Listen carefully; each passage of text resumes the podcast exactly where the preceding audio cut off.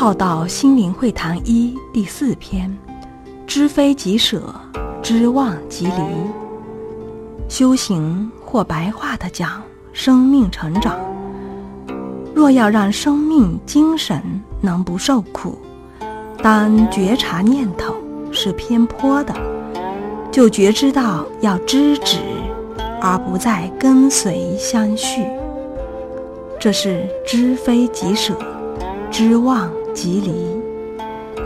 当觉察到自己执着了，就告知自己，再找别的面相来看。让自己找到空间，能转念、转身、转境。当觉察到自己落入情绪的洪流中时，能觉察到，就能平静下来。